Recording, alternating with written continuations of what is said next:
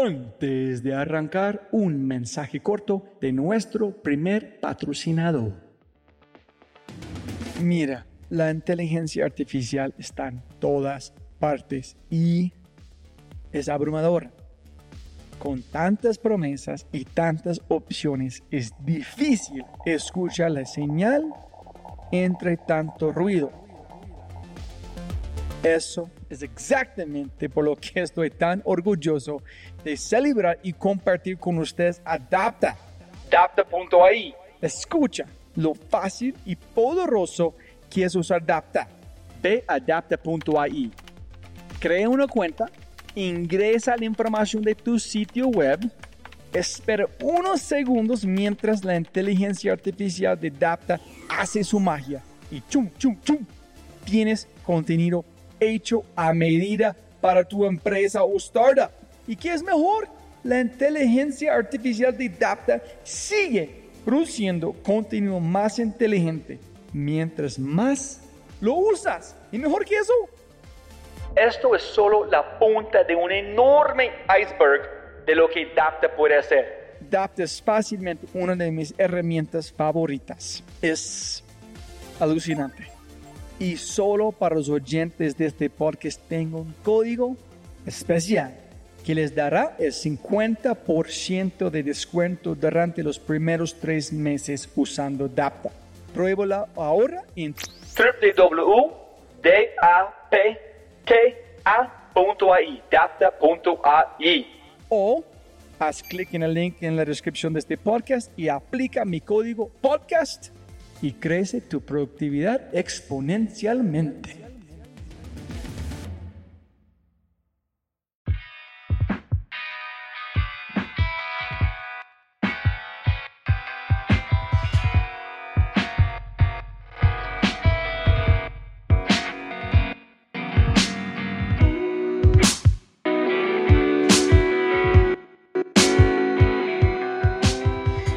Este episodio está patrocinado por Cabeza Rota, un estudio digital de animadores, diseñadores e ilustradores.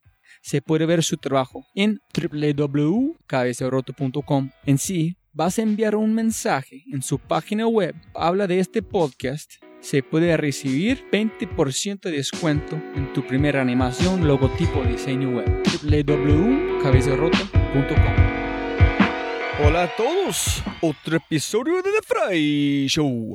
Conmigo, el Robbie J. Fry. Jóvenes amigos míos, mi invitado, Diego Rodríguez, revolucionará la cultura colombiana a través de Wi-Fi.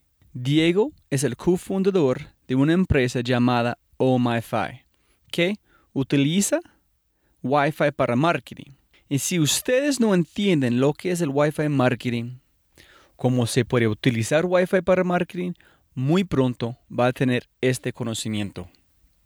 Si ustedes tienen alguna relación con el mundo de los negocios, la innovación o emprendimiento, este podcast va a impactar su vida.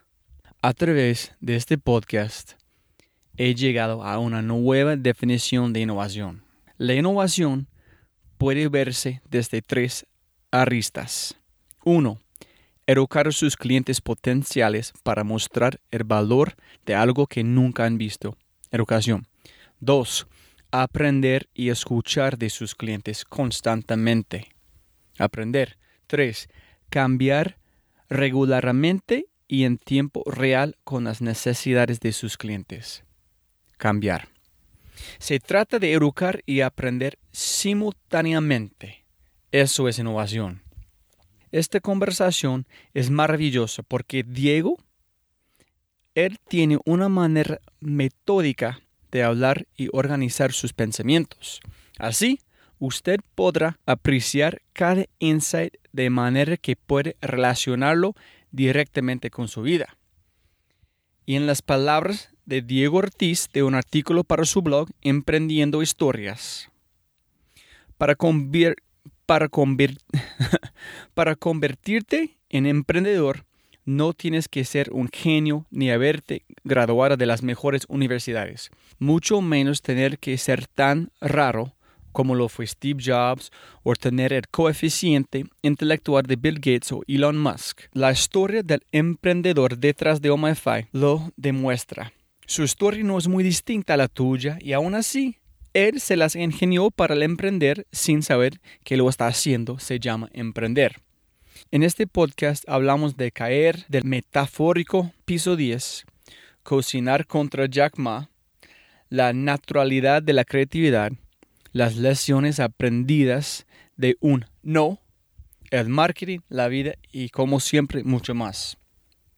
Este podcast es 100% información que pueden usar de inmediato. Desde el primer minuto hasta el último, cada parte de esta conversación tiene algo que pueden aplicar directamente en su vida. Por favor, jóvenes amigos míos, disfruten el episodio 31, Creatividad y Marketing a través de la nube, con el impresionante Diego Rodríguez y Oh My Fi. Sonido, sonido, sonido. Probando, probando, sonido. Sonido, sonido. Oh, sí, espectacular, espectacular. Entonces voy a mover estas cositas acá. Ya. Muy bueno, muy bueno. Listo. Diego, ¿cómo estás, señor? Muy bien, gracias. Muy contento de estar acá. Ay, qué calidad. Siempre empiezo en la misma manera que es, siempre se puede ganar más plata, pero no puede ganar más tiempo. Entonces, muchas gracias por su tiempo. Gracias por el tiempo que me estás dedicando. Quiero empezar. La razón, siempre yo tengo que buscar una conexión con la gente y la razón por qué quiero acomodar con ellos. No solamente es un emprendedor exitoso o este tipo de cosas. En aquí en Wire, donde están como trabajando, hay un montón de gente que son exitosos exitosos. Yo quiero me encanta qué haces porque no entiendo qué haces. Suena muy interesante y es una manera de llegar al mercado completamente diferente. Entonces, este estoy muy, interesado en este. Entonces, si puedes, castíganos del primer paso, cómo empezaste, hasta como este punto con OMIFI. Listo, pues eh, te cuento, el concepto en sí es algo sencillo. Nuestro proyecto surgió hace algunos años realmente como un proyecto pensado puramente social. Nuestro objetivo de vida y lo que queríamos hacer era desarrollar un tema centrado en temas de ciudades inteligentes. Y lo que... ¿Hace cuánto tiempo? Hace aproximadamente ya unos cuatro años. Pues realmente viene un poquito más atrás de esos cuatro años. Realmente hace más o menos unos siete años empezamos un proyecto orientado en temas de iluminación inteligente y lo que queríamos hacer eran unas lámparas para alumbrado público que fueran eh, autosostenibles. Eran unas lámparas en ese entonces con tecnologías LED, antes de que eso empezara la revolución. Y lo que empezamos a pensar era cómo a dar valor agregado a estas lámparas que pensábamos eran para alumbrar eh, calles, o sea, alumbrado exterior. Entonces empezamos a desarrollar un sistema que lo que hacía es que las lámparas se comunicaban entre ellas. Y al comunicarse lo que empezaban a hacer era decirle una lámpara a la otra, oye, estás consumiendo energía y hace media hora no pasa ningún vehículo, entonces disminuye la energía que estás eh, consumiendo para que así puedas mitigar el calentamiento global a, través del ahorro energético. Eh, realmente empezamos a trabajar un buen tiempo allí, gastamos una serie de recursos, tiempo muy valioso, pero empezamos a tener varios problemas porque era un proyecto que no era eh, económicamente sostenible. Entonces era una startup que básicamente era puramente investigativa. Pero fue no sostenible porque la dependiente 100% de inversión gobierno en ese tipo de cosas para tener 100 mil lámparas en todo lo como en un barrio o en una ciudad, menos de nadie en el público van a pagar por una lámpara. Necesito eh, Exactamente, sí. O sea, producir una lámpara después de haber toda una investigación que se nos fue una muy buena inversión, después de tener unos prototipos, un producto terminado, nos decían, bueno, necesitan ahora eh, certificar las lámparas, producir en serie, estandarizar la fábrica. Entonces pasamos de tener un proyecto a pensar, no, tenemos que conseguir como 2 millones de dólares para poder producir y aún así pues puede que está el riesgo del mercado que puede que compren como puede que no. Y al ser un proyecto para el sector público, pues entran otros problemas que uno, la verdad, desde afuera se imagina que son muy fáciles de solucionar. Lo que sí nos pasó, digamos, dentro de este proyecto, en eh, parte lo bonito que tiene la necesidad es que llegó un momento donde necesitábamos sobrevivir. Básicamente era eso, no teníamos cómo sobrevivir y empezamos a pensar, bueno, ¿qué nos ponemos a hacer? Entonces empezamos a ver, bueno, y si empezamos a, pensar en un proyecto que no dependa solamente de las lámparas y empezamos a pensar que esta tecnología podía servir es el Wi-Fi, en ese entonces la comunicación eh, podía servir para otras cosas. Entonces empezamos a pensar en un proyecto social que era centrado en cómo llevar Wi-Fi para poblaciones vulnerables. Dos preguntas. Cuando dicen hacemos, ¿quiénes hacemos? Pues actualmente mi socio Osvaldo Rodríguez y yo eh, trabajamos eh, de lleno en este proyecto. Digamos, en ese entonces teníamos, eh, pues éramos un grupo de amigos. Básicamente trabajamos tres personas dedicadas de lleno a esto y pues lo que pasa en función del tiempo es que las personas van mirando otros proyectos, buscan emplearse y pues generalmente eh, hay otros que sí persistimos más tiempo. Eh, lo que pasó en ese entonces es que con, con mi socio Osvaldo empezamos y con otros amigos empezamos a mirar qué hacíamos con, con este tipo de proyectos para poder sostener. Entonces empezamos. Pero ¿cómo llegaste de la lámpara? Yo entiendo con la conexión con la lámpara está funcionando, como Arduino, este sensor, dicen, no sé la tecnología exactamente, pero entiendo la, pero no entiendo la parte de cómo llegas desde allá hasta Wi-Fi, porque no entiendo nada de tecnología de Wi-Fi, cómo funciona. Y no sé, está pegado similar que Apple piensa que está hablando si yo tengo Wi-Fi en mi celular, hay una persona cerca, puede prestar el servicio a él, él puede prestar otro, entonces una persona atrapar una mina, si hay conexiones de un celular a otro en distancia, pueden tener Wi-Fi en cualquier lugar. No sé, es como este o diferente. O... La tecnología que estamos manejando en ese entonces era un, un una comunicación inalámbrica que se llamaba machine to machine, o sea, comunicación máquina a máquina. Entonces era un protocolo inalámbrico diferente. Entonces realmente una, como una lámpara se comunicaba con la otra, otra con otra y así podías ir desplegando como si fuera un cable virtual que llevara kilómetros de distancia ilimitados porque se iban como rebotando la información. Pero empezamos a ver que luego había que recolectar esa información y ahí sí necesitabas una tecnología para transmitirlo a unos servidores en internet ya fuera pues a través de internet, de, pues de cobre, de fibra óptica o 4G, mm, ese tipo de cosas. Pero entonces luego empezamos a ver que las lámparas pues queríamos hacer algo que fuera más allá y empezamos a pensar por qué no le colocamos a las lámparas Wi-Fi. Entonces empezamos a pensar que qué bueno sería, porque qué es lo que pasa, la infraestructura de las lámparas de alumbrado público van casi que por toda la ciudad. Entonces uno podría montar una red Wi-Fi gratis que fuera a lo largo de toda la ciudad. Entonces, como hay un router principal que envía el primero, en el otro como está enviando el otro, está enviando el otro, entonces la conexión es solamente un boomerang que está como una, una, una, uno. Pero tiene un router principal o dos o tres que comparten con todo. Sí, podemos ir como alternando. Entonces, esa es la idea, empezar a colocar routers o access point en puntos específicos para darle wifi a cierto perímetro, a cierto radio donde las personas estén cerca. Entonces allí empezamos con el proyecto social, pero empezamos a ver que eso iba a generarnos una serie de costos, unos gastos y aparte de eso otros problemas, porque empezamos a ver, bueno, donde hagamos una cosa de esa, eh, empezamos a montar wifi en toda una ciudad gratis y empieza la gente a dejar de pagar su servicio de internet en sus casas y entonces dijimos, no, donde hagamos eso, nuestra empresa se caería en, cuestión de días porque pues las empresas consideramos que más grandes que tienen el dominio de las telecomunicaciones pues no van a querer perder sus clientes ya abonados. Entonces empezamos a pensar por qué no llevar esto más bien a un nicho eh, menos favorecido, o sea, una oportunidad que vimos en mercado era que las poblaciones vulnerables no tenían internet, no tenían cómo pagarlo y las empresas privadas de telecomunicaciones no estaban interesados en llevarles el servicio.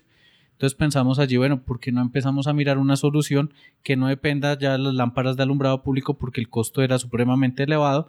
Entonces sacamos solamente ese componente de llevar Wi-Fi, mucho más sencillo, más económico, más rápido. Y empezamos a mirar oportunidades por este lado solamente de llevar Wi-Fi para poblaciones vulnerables. Y allí, digamos, empieza más el foco porque empezamos a ver este proyecto y empezamos a pilotearlo, a trabajarlo, empezamos a ir a poblaciones vulnerables a validar nuestra, nuestro proyecto inicial, porque en ese momento no era todavía una empresa ni era nada por el estilo. ¿En cómo estaba planeando, como si estoy como un lugar en, no sé, en Leticia, un lugar para Wi-Fi? ¿Cómo está planeando llegar la gente Wi-Fi por allá? ¿Qué, ¿Dónde está el touchpoint principal que llegan a Wi-Fi. Sí, o sea, realmente nosotros no podemos sacar el, el Internet de la nada, o sea, toca sacarlo de alguna manera. Entonces tocaba, siempre toca, digamos, contratar a una empresa de, de Internet, un ISP, un proveedor de Internet, siempre toca contratarlo.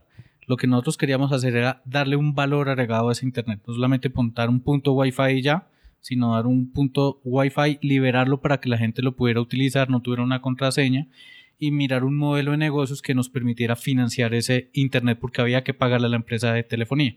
Finalmente estoy entiendo la conexión con la publicidad. Es que el Wi-Fi está pagado por como la publicidad. Entonces la manera de implementarlo, instalarlo es como la publicidad de. Listo. Exactamente. Entonces ese era inicialmente nuestro proyecto. Entonces queríamos que llevarle un Wi-Fi a poblaciones de estrato bajos a personas que no tenían los recursos. Entonces empezamos a trabajar este tipo de proyectos con ese tipo de poblaciones, a gente que no tenía recursos y sabíamos que si le cobrábamos 10 mil pesos, eran 10 mil pesos que tenían que sacar de su mercado para pagar un internet que lo veían como un lujo.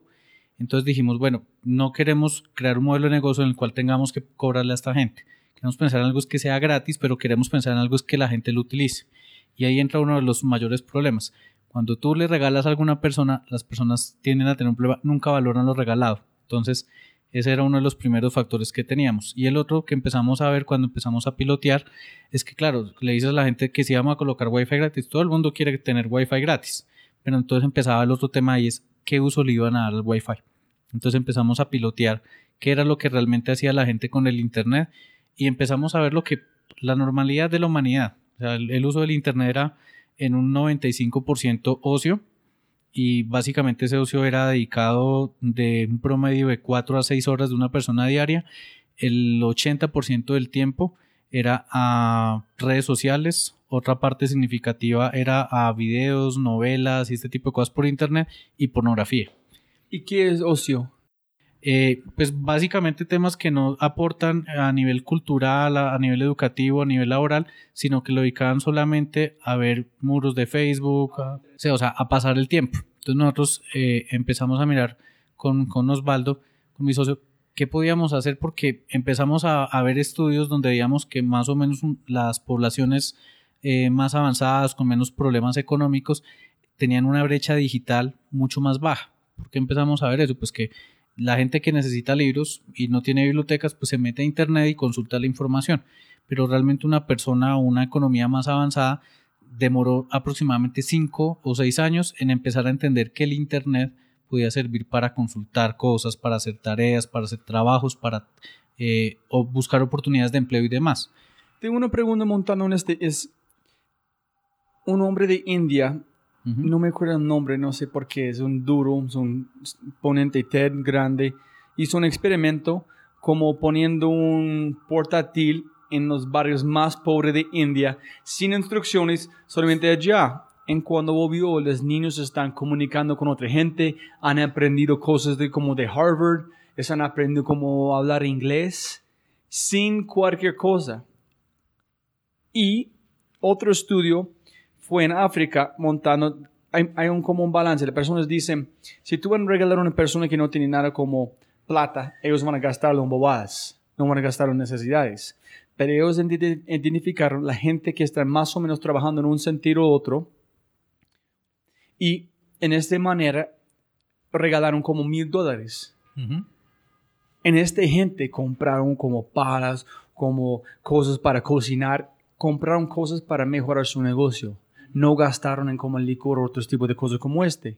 Entonces, hay dos. Hay la gente, sin duda, que es, si no llegas al estrato bajo, bajo, bajo, bajo, que tiene necesidades, pero uno que tiene necesidad, pero no tanto, ellos van a gastar la plata en todo. Pero el otro, en necesidades. Entonces, ¿qué fue? Yo quiero saber si, cómo fue su proceso de identificar este, y si este paso también, o la gente va a usar Facebook 100%, y por qué fue diferente en India. Listo.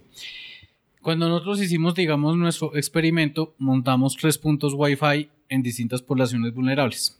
Lo que empezamos a ver es que esas poblaciones vulnerables en promedio al día se estaban conectando eh, por cada punto 30 a 40 personas. Entonces, digamos, y cuando nosotros que empezamos a hacer, a monitorear qué era lo que hacían.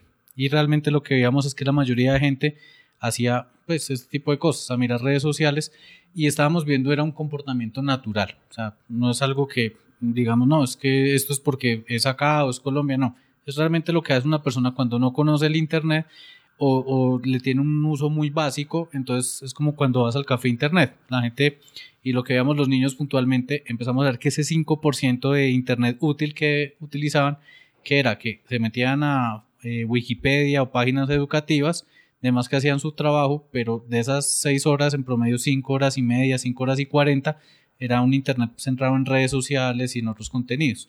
Solamente de 10 a 30 minutos era un uso realmente que podían sacarle provecho en temas educativos. Pero no todos eran así. Empezamos a ver, digamos, que de estas poblaciones en las que estábamos, más o menos un 10% de las personas empezaron a dar el uso contrario. Y era que dedicaban más tiempo en temas educativos y en temas laborales que en temas ociosos. Entonces, ahí empezamos a hacer un, un experimento y era cómo motivar a la gente a que el Internet lo utilizara para cosas más educativas y laborales que para temas ociosos. Entonces hicimos algo muy fácil, que fue el facilismo absoluto, y es que bloqueamos Facebook, bloqueamos eh, Twitter, bloqueamos esas páginas que, que, eran principalmente en redes sociales y muy orientadas al entretenimiento y al ocio, y empezamos a ver que la gente prefería no conectarse a Internet porque estábamos limitándoles eso. Entonces dijimos, pues nos toca buscar entonces una manera porque no tenemos para esperar cinco años a que la gente empiece a entender para qué sirve el Internet porque no teníamos cómo financiar un proyecto de estos y queríamos acelerar digamos el proceso para obtener resultados. Entonces lo que empezamos a hacer fue una especie de jueguito, un juego. Entonces el usuario se conectaba a Internet, le, la plataforma le iba haciendo unas preguntas y esas preguntas iba generando un perfil individual. ¿Por qué? Porque es que no a todas las personas les gusta hacer exactamente lo mismo. Entonces luego empezamos a, coger contenidos educativos o eh, contenidos laborales y demás de Internet y empezar como a etiquetarlos. Pero ¿qué tipo de preguntas? Si tú puedes escoger cualquier carácter de Star Wars que vas a escoger, como este o qué? Sí, empezamos a hacer como preguntas como, bueno, desde lo más básico de cuántos años tiene, qué te gustaría, qué te gusta hacer en este momento, qué te gustaría hacer de grande, eh, qué te ves haciendo en cinco años, qué, qué, no te gusta.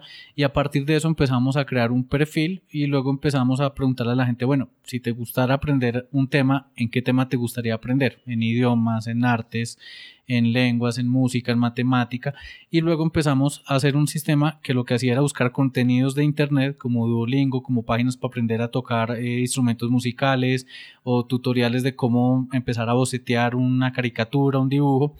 Y luego lo que hacíamos es que la, el usuario que se conectaba al Wi-Fi le decía, oye, mira, ya conoces esta página para aprender idiomas, o ya conoces esta página para aprender las notas musicales.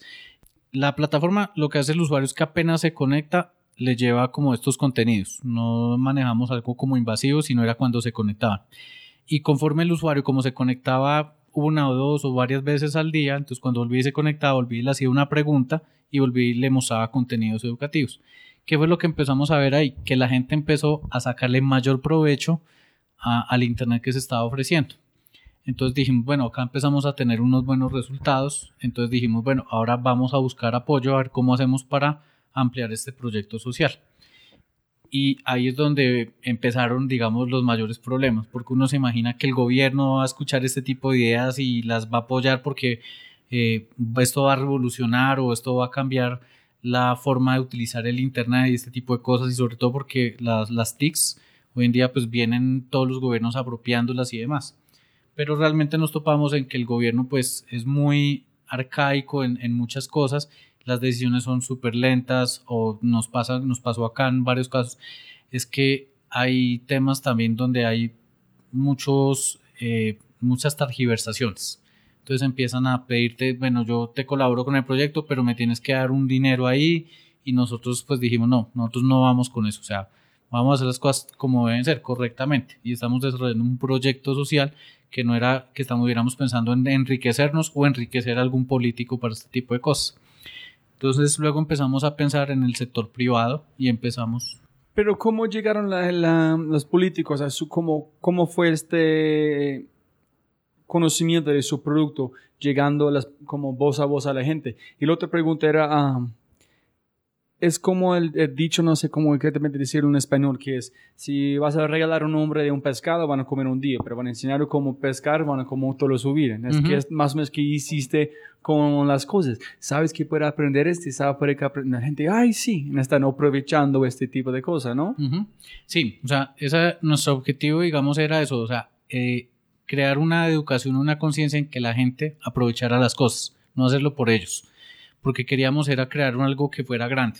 Tú te das cuenta, muchos programas del gobierno hoy en día dicen vamos a capacitar a 30 personas. Entonces reúnen, alquilan un salón, ponen un tablero, un medio audiovisual, ponen a un profesor, hacen una convocatoria. ¿Cuánta inversión tienen que hacer para replicar una educación para 30 personas?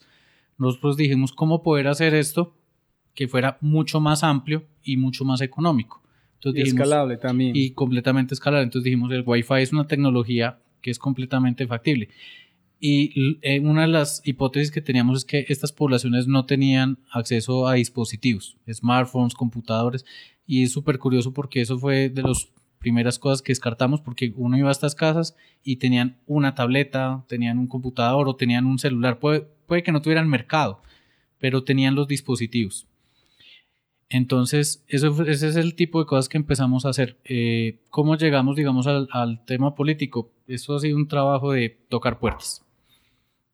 Nosotros hemos ido escalando y siempre ha sido de la misma manera. Vamos, buscamos que... El... Ah, trataste de llegar a los políticos. Sí. Ah, yo pensé ellos llegaron a ustedes no. y ustedes dijeron, no, no, no, no, ese no es para ustedes, es para como otra gente. Sí. Pero ellos llegaron, la oferta lento, todo eso. Exacto, no. que como Nosotros llegamos desde ah. tocando la puerta de la secretaria de tal persona, pidiendo la cita, asistiendo cinco veces porque siempre nos cancelaban, ya después nos reunían, nos ponían a escalar que con un secretario, que con una persona, que con el asistente de tal, o sea, emperrecíamos una pelota de, de pinball, rebotando para todos lados, pero, pero sin decisión. Es, es tan problemática también porque, es, hermano, es, estás allá diciendo, tenemos una cosa, mejorar nuestra población, mejorar la vida de gente, estamos haciendo constructivo, y tiene que esperar para ellos contestar. Hmm.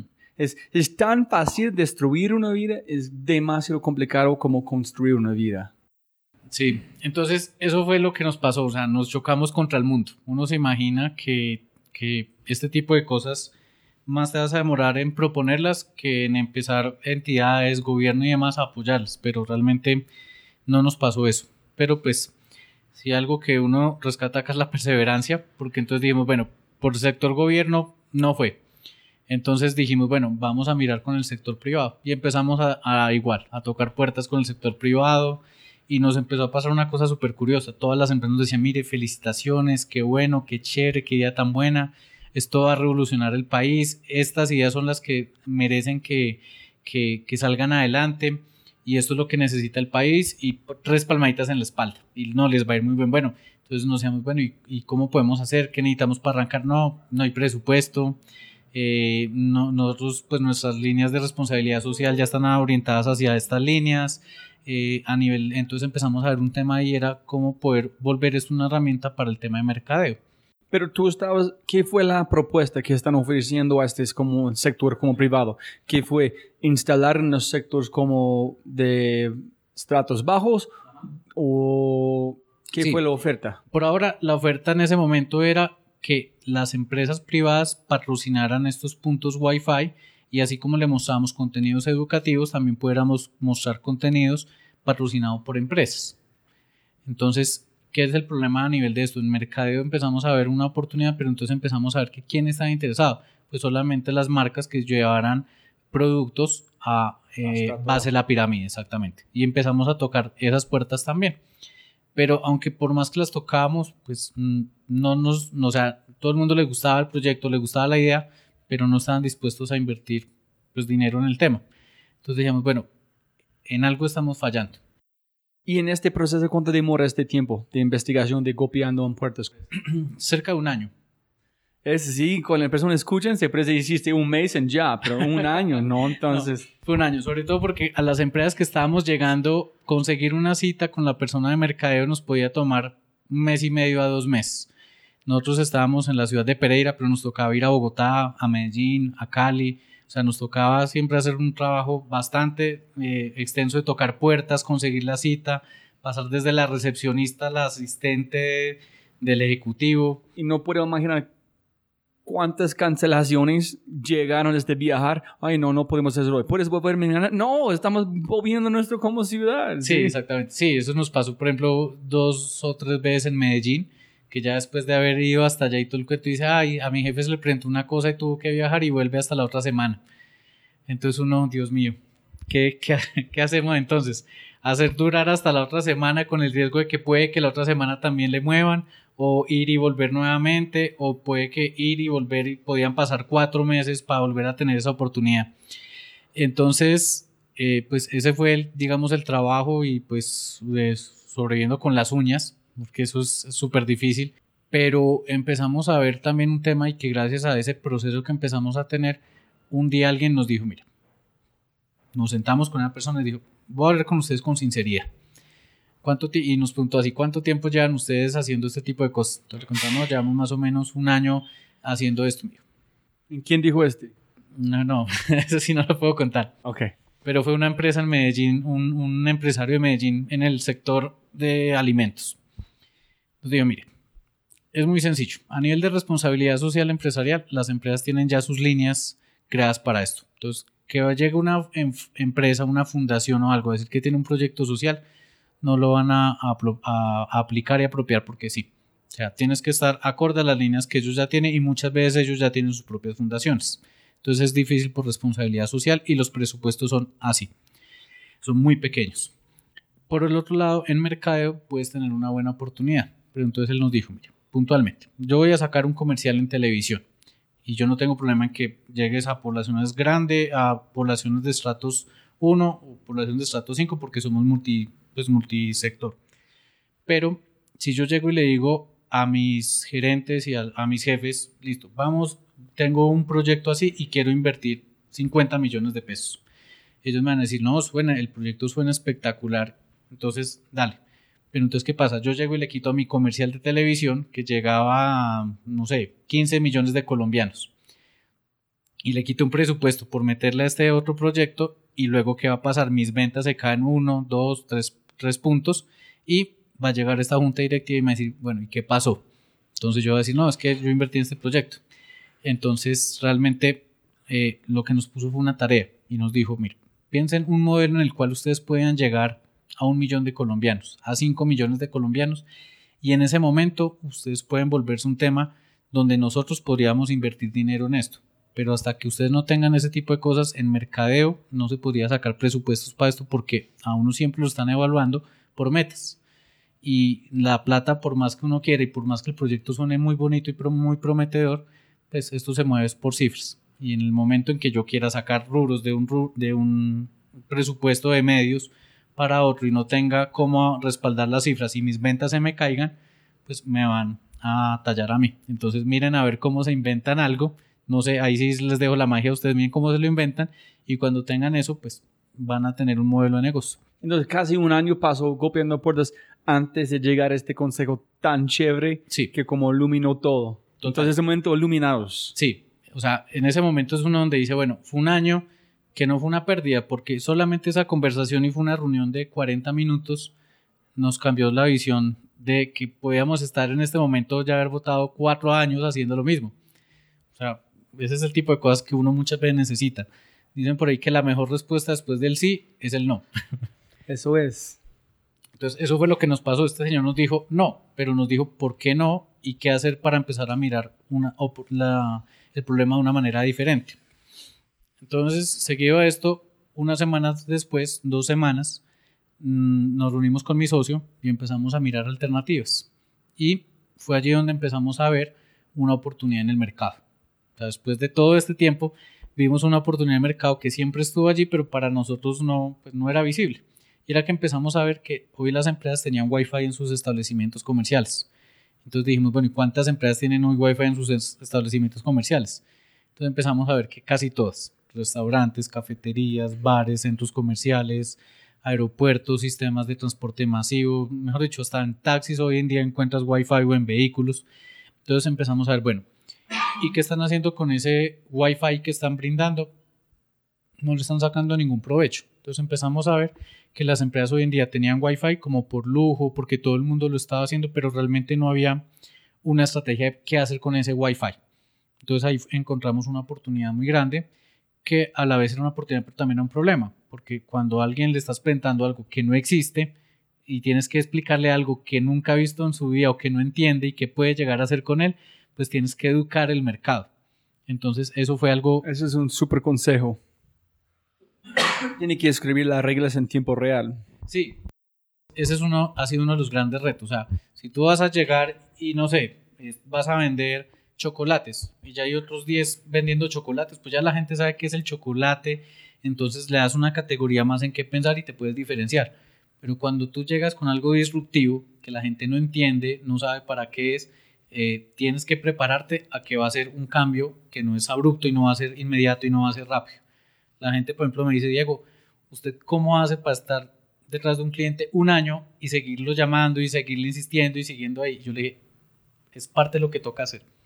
Siempre, o como, mejor dicho, siempre hablo las, las frases inspiradoras de gente, ¿no? De repente pongan allá en, en Facebook, yo hago este como inspirar a la gente porque me inspiran también. Pero atrás de este hay otro tema que es cómo solución llegar allá en el espejo, pero el momento de incertidumbre es completamente diferente. Entonces es, ¿qué hiciste con tu hija? ¿Estás casado también? Sí.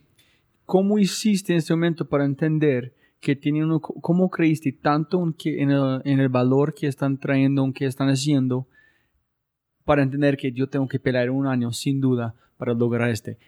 ¿Qué tuviste que hacer internamente para cómo hacer este? en este tipo de cosas hay una cosa que es la fe ciega. Así como crees que Dios existe porque realmente no lo ves físicamente, sabes que, está ahí. Y, pues no sé, digamos que de todo el tiempo y la, los otros proyectos que hemos tenido esto, yo veía un potencial muy grande en este tipo de proyectos y en este tipo de proyecto y, lo veía claramente y sabía que iba a ser difícil, pero sabía que en algún momento esto tenía que empezar a, a revolucionar. Entonces, pues, o sea, no, no sé qué, qué en mí adentro me dijo que no desfalleciera. O eh, eh, hemos pasado por todo tipo de momentos, yo creo, donde uno dice, Dios mío, quiero tirar la toalla, quiero, no quiero volver a saber nada de esto, pero uno me pone a pensar y mira para atrás y dice, si mira todo lo que ha construido y uno dice, de echar todo para abajo, pues porque no da, entonces lo coloca uno en una balanza donde dice, bueno, o lo, o lo boto todo y arranco con algo nuevo, o, o, me rindo, o continúo. Entonces le dicen a uno, bueno, pues ya hiciste lo más, pues hagamos ahora lo menos. Pero siempre, cuando empiece con una cosa como este, recibo unos golpes de una. Nunca es como, listo, voy, voy a defender este por un año. En primer paso, sí, es la mejor idea, sí, puede hacerlo. No, de, de uno, estas ideas nunca van a funcionar, cómo van a convencer a la gente, la gente no sabe. Me imagino que de una empezaste a recibir cosas contra que tu visión. Desde el primer día que tú empiezas, ese día empieza todo el mundo contra ti. Eso empieza desde tu familia, tus amigos, si estás en la universidad, tus profesores, o sea, todo el mundo y, y pasa, digamos, en este mundo y más uno metiéndose en el tema de emprendimiento y startups que cuando estás haciendo algo, la gente siempre está en contra tuya. La gente siempre, eh, en vez de estar apoyando, está viendo las cosas negativas, las cosas malas, diciéndole, oiga, eh, haga algo por su vida, mira a ver, ¿por qué no aprende a hacer las cosas como lo hizo fulano? O sea, porque realmente estos son los proyectos. O sea, eh, digamos, cuando arrancó Facebook, digamos, es, es la misma situación. O sea, eh, Mark Zuckerberg no sabía que Facebook iba a ser lo que es hoy en día. Él hizo, siguió sus sueños, siguió sus objetivos, no desfalleció. Y cuando a mí me invitan a veces a dar las charlas eh, de, cómo dar las cosas, yo le digo, mire, escuche el mercado. Pero cuando empieza a escuchar cosas negativas, valórelas, analícelas y piensas, pero si usted ve que no le aporta lo que está haciendo, deséchelas y haga de cuenta que nunca las escuchó. Es uno de los mejores consejos que yo he recibido en mi vida o he escuchado fue de Bob Dorff y le dijo a un grupo de emprendedores, oye, escúcheme, yo voy a decirte cosas que yo he aprendido, que yo hago en mi vida, pero ponle cuidado. momento que yo me, voy de acá, bótalo si no le gusta. Entonces, yo estoy regalando cosas. Si no quieres usarlo, no hay problema. Pero escucha por un momento, en ese momento úsalo o no. Entonces, casi igual, ¿no? Sí, o sea, yo siempre lo he seguido como ser muy, muy eh, táctico en qué apropio y qué no. Porque es como todo, tú te vas a llenar de muchas cosas y es cuando tú tienes tu casa pequeñita, entonces tú tienes que mirar qué te sirve, qué no y lo que no, váyalo sacando porque si no su casa no va a dar abasto.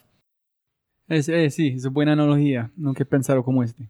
Entonces, eso pasó, digamos, en muchas ocasiones. Y lo que tú decías, cuando llega uno, una cosa mala no llega una. Llegan 10 y termina uno como, no, aquí no dar, uno con ganas de desfallecer. En aquí vienen las dudas. Sí. ¿Qué estoy haciendo? Es la verdad. Tengo bastante valor, corazón hacer este y no sé dónde me voy.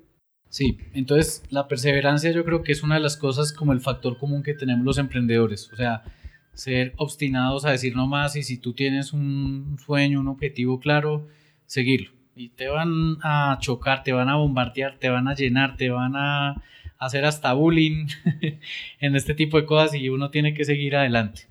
O sea, porque no, nunca sabes si esto va a resultar o no. Y si, no y si llegas y no resulta y fracasa, pues fracasas en grande. Pero también esos fracasos te enseñan mucho, porque todos esos grandes fracasos te llevan casi que, eh, si tú caes de 10 pisos, cuando vuelves a arrancar, no estás desde el piso 1 o el piso 2, estás desde el piso 10 volviendo a arrancar para adelante. Entonces todo aprendizaje en, en una compañía o en un proyecto que estés desarrollando eh, es, es nuevo, pero es muy valioso. O sea, yo muchas veces eh, me reúno con otros amigos que ya han hecho una ruta mucho más grande, ya tienen una empresa multinacional y, y le ahorran uno mucho tiempo, porque uno se pone a ver que los problemas que uno está teniendo, ellos ya lo tuvieron. Entonces uno empieza a ver como todo el tema y siempre estarse rodeando de personas mucho más inteligentes que uno es lo más importante y lo más clave. Porque siempre te dan una visión y siempre uno, uy, esto me, me acuerda la conversación que tuve y no voy a hacer eso, porque voy a caer en ese error. Y muchas veces también le pasa a la gente cuando uno también le pasa, uno se obstina en ciertas ocasiones y le pasa exactamente lo mismo. Y justamente hace una hora estaba hablando con Jorge Jaramillo, de, el gerente de SEO de la semana. En hablándolo como, como hablamos antes, voy a hablar en el futuro sobre el peor consejo. Él dijo que un hombre, un amigo, cuando saliendo de su barrio, vieron Bogotá, parece que es su sueño, dijeron, ¿por qué vas allá? Las gente son mucho más inteligentes de vos, pueden hacer, tú no eres capaz de hacer este. Y yo dije a él que el mejor consejo que yo he recibido en mi vida, uno es, siempre quieres estar alrededor de gente más inteligente de vos. Si tú eres un lugar que tú eres más inteligente, estás equivocado. Entonces, siempre quieres ser la persona menos inteligente en la habitación, porque esto significa que tú estás aprendiendo constantemente. Total. Entonces, eh, ese fue como lo que pasó. Retomando un poquito entonces a la historia del proyecto, entonces cuando este señor nos dijo esto y nos volvimos otra vez con mi socio, dijimos, hay que cambiar. Y empezamos a ver entonces esa oportunidad y empezamos a ver, bueno, ¿cómo le vamos a generar valor ahora a esas compañías que tienen Wi-Fi en sus establecimientos comerciales? Que vean que ese Internet y ese Wi-Fi que están pagando lo dejen de ver como un gasto. Porque las empresas dicen, uy, me llegó otra vez la factura del Internet. O sea, nunca lo están viendo como, eh, qué chévere, me llegó la factura del Internet. Entonces dijimos, ¿cómo hacer que estas empresas empezaran a ver como que el Internet era algo que les podía agregar valor a sus negocios? Entonces dijimos, bueno, ya tienen Wi-Fi, ya sea que lo estén dando con una contraseña, con la servilleta, con el mesero, con la recepcionista, con la secretaria, con el barman, empezamos a ver, bueno, ¿y por qué no tener el Wi-Fi sin contraseña? O sea, ¿qué sentido tenía tener un Wi-Fi con contraseña y dárselo a todo el que preguntara por él? Entonces dijimos, ¿por qué no tener un Wi-Fi abierto y, empezar allí? Ahora, ¿cómo generarle valor a esa empresa? Entonces empezamos a ver una oportunidad era en el dolor del mercado. ¿Cuál era el dolor del mercado en todas estas empresas y qué era lo que necesitaban? Pues básicamente necesitaban vender más, fidelizar a sus clientes, aumentar el ticket promedio de compra, o sea, que un usuario que estuviera allí consumiera 10 mil pesos en compras, ahora consumiera 15 mil o 20 mil. Lo otro es que cómo hacíamos para que permanecieran más tiempo en el establecimiento, si era un establecimiento centrado en, el tiempo de permanencia, porque hay otros que son de comida rápida, ¿qué le interesa? Come rápido y vete rápido porque me estás ocupando una mesa. Eh, y lo otro era cómo hacer que ese usuario que estaba allí pudiera traer nuevos usuarios o nuevos posibles eh, clientes, o sea, nuevos clientes potenciales. O sea, Pero se suena que estás hablando de restaurantes o un café en este momento. No está hablando de Avianca, no está hablando de... Esto realmente aplica para todo tipo de clientes. Si tú te pones a ver, y eso es un tema muy curioso porque nosotros sabemos esos, esos cuatro pilares. Aumentar ticket promedio de compra, aumentar tiempo de permanencia en el establecimiento comercial, aumentar la frecuencia de visita y atraer nuevos clientes a través de una buena referenciación de ese usuario, como un voz a voz. Entonces, si tú te das cuenta, eso aplica en todos los establecimientos comerciales. Llámese un gimnasio, llámese un hotel, llámese un restaurante, una cafetería, llámese un centro comercial, llámese un aeropuerto.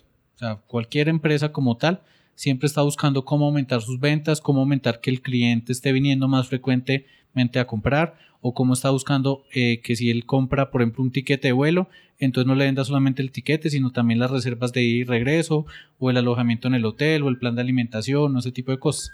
es un objetivo muy curioso que empezamos a ver a partir de todo este aprendizaje, y es que en temas de marketing las empresas todas tienen un, un esos elementos comunes, o sea, siempre están buscando cómo mejorar sus ventas y cómo pues, mm, gastar menos para poder lograr esos objetivos de venta.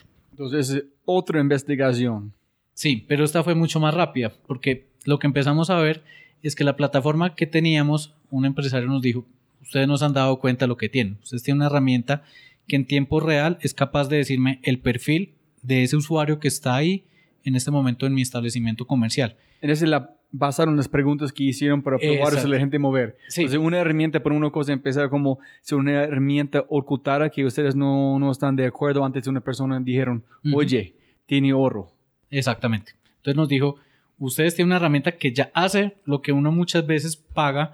Me decía, nosotros pagamos una cantidad importante de dinero al año haciendo un estudio de mercado cada seis meses para que me diga quiénes son mis clientes, me ayuden a entenderlos, a entender con qué frecuencia vienen, cuánto tiempo permanecen acá, por qué vienen, con quién vienen y ese tipo de cosas. Él me decía, porque yo no quiero hacer un tema donde el usuario esté y lo esté poniendo a llenar una encuesta cada que se siente porque lo voy incomodar. Entonces nosotros habíamos visto, no habíamos visto, pero teníamos una herramienta que hacía eso. Entonces empezamos a ver que el Wi-Fi podía convertirse en una herramienta que le aportaba al área de investigaciones de mercado a las empresas. Entonces empezamos a desarrollar una línea de negocios o nuestra línea de negocios centrado en llevar Wi-Fi a establecimientos comerciales.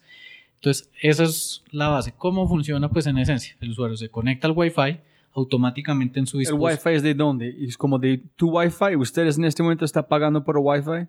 ¿El cliente todavía está pagando por Wi-Fi? Sí. Solamente ustedes están usando, usando la puerta para abrir la, el Wi-Fi. Exacto. Ese como nosotros llamamos como un peaje. Entonces el usuario se va a conectar al Wi-Fi y automáticamente pasa por el peaje de OMI Pasa por el peaje. Antes de irse a internet tiene que pasar por ese peaje. Y entonces en ese peaje que se abre sus dispositivos móviles tiene que hacer algo. Suena tan sencillo después de toda esa historia. Es demasiado complicado, pero la idea que es, oye, si quieres usar nuestro Wi-Fi gratis, dinos un poquito sobre tu vida. Exacto. Pero ustedes desde como un barrio estrato cero hasta acá wow, tan sencillo, tan obvio, pero mm. siempre es tan obvio en el, espejo, ¿no? Sí, cuando ya está hecho todo se ve muy fácil. Entonces, eh, eso fue lo que hicimos. Entonces decía, pasas por el peaje. Entonces, ahora la siguiente pregunta, ¿qué es lo que quiere la marca que tú hagas? Entonces dice, eh, la marca quiere que tú, pues, por ejemplo, ya sabe que tú vienes cada tres semanas a comprar, entonces te mm, tira una promoción. Te dice, ve, si haces una compra superior a tanto, te obsequiamos el llaverito, las llaves, el bolígrafo, lo más básico, o eh, agranda el combo, o las empresas empiezan a jugar con qué quieren hacer con sus clientes, ya sea para fidelizarlos, ya sea para llamar la atención de ellos o hacer juegos de entretenimiento. Pero ese llega en un punto que siempre es un, un tema con experto en mercadeo, que dice, oye, si usas esta palabra, si la secuencia es como esta, si usas una imagen, es mucho más como psicológicamente. Sí, nosotros realmente en, la, en, lo que hemos venido haciendo constantemente estamos innovando. O sea, es un tema donde arrancamos y siempre estamos agregando más y más cosas porque el mercado es cambiante. Entonces, eh, hemos trabajado con todo tipo de marcas y hemos aprendido todo tipo de cosas que hace tres años no nos imaginábamos nada de esto realmente. donde eh, el tema de marketing es muy apasionante, porque es entender el consumidor y sabes que un consumidor nunca es igual a otro y otro a otro, entonces tienes que aprender a, a entender las cosas que no son evidentes. Entonces nos ha tocado experimentar, explorar y gracias a Dios tener clientes muy chéveres que les gusta mucho innovar. Dinos un poquito sobre un hallazgo, una cosa que aprendieron, cómo sus clientes están usándolo, qué aprendieron en cómo están aumentando su negocio. Si tienes uno muy interesante que tú no sabes, wow, no puedes imaginar. Bueno, pues nosotros hay una cosa que nos ha hecho diferentes en el mercado frente a otras soluciones en el extranjero. Eh, digamos, ahorita a nivel de, de Wi-Fi en el mundo vienen habiendo como dos grandes vertientes. Uno se llama eh, Social Wi-Fi, que es básicamente te metes allí, pasas por un peaje, pero este peaje que es, por redes sociales, llámese Twitter, Facebook, LinkedIn, Google, eh, y luego accedes a Internet. Entonces a cambio dejas un like, dejas un tweet y eso es, digamos, una tendencia. La otra se llama monetización del Wi-Fi y es donde tú llegas, te conectas al Wi-Fi y te obligan a ver una publicidad, llámese un video publicitario de un minuto. Como en el aeropuerto de Los Ángeles o Eh, San Francisco tiene Tal una cual. cosa. Ese modelo lo aplican mucho en este tipo de, de- de lugares comerciales.